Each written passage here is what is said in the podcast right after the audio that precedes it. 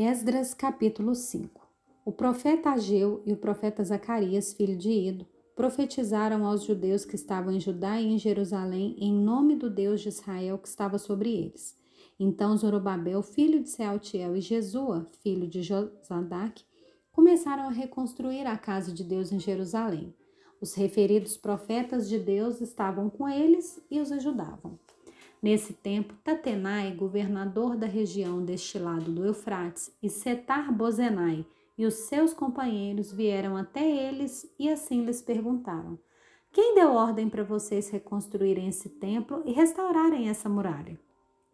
Perguntaram mais: Quais são os nomes dos homens que estão construindo esse edifício?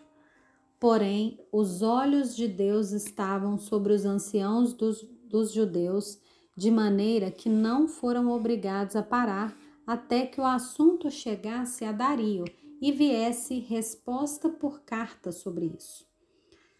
Eis a cópia da carta que Tatenai, o governador da região desse lado do Eufrates, com Setar Bozenai e os seus companheiros, os afarsaquitas, que estavam desse lado do rio, enviaram ao rei Dario, na qual lhe deram um relatório nos seguintes termos: ao rei Dario toda a paz. Saiba o rei que nós fomos à província de Judá, ao templo do grande Deus, que está sendo construído com grandes pedras, a madeira está sendo colocada nas paredes e a obra está sendo feita com diligência e avançando nas mãos deles. Perguntamos aos anciãos e assim lhe dissemos: Quem deu ordem para vocês reconstruírem esse templo e restaurarem essa muralha? Além disso, perguntamos também os nomes deles para informar ao Senhor, para que pudéssemos enviar por escrito ao rei os nomes dos homens que são os chefes deles. Essa foi a resposta que nos deram.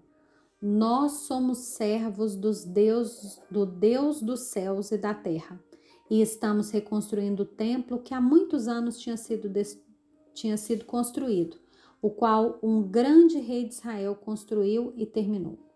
Mas depois que os nossos pais provocaram o Deus dos céus a ira, ele os entregou nas mãos de Nabucodonosor, rei da Babilônia, o caldeu, o qual destruiu esse templo e transportou o povo para a Babilônia. Porém, Ciro, rei da Babilônia, no primeiro ano do seu reinado, deu ordem para que essa casa de Deus fosse reconstruída.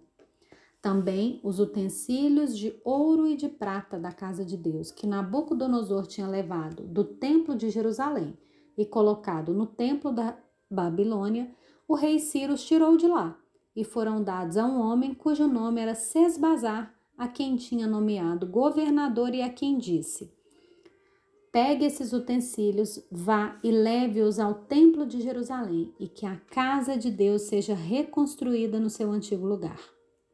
Então veio dito Sesbazar e lançou os fundamentos da casa de Deus em Jerusalém, e daí para cá o templo tem estado em construção, mas ainda não está acabado. Agora, se parecer bem ao rei que se busque nos arquivos reais na Babilônia se é verdade que há uma ordem do rei Ciro para reconstruir essa casa de Deus em Jerusalém, e que o rei nos faça saber a sua vontade com, quanto a isso.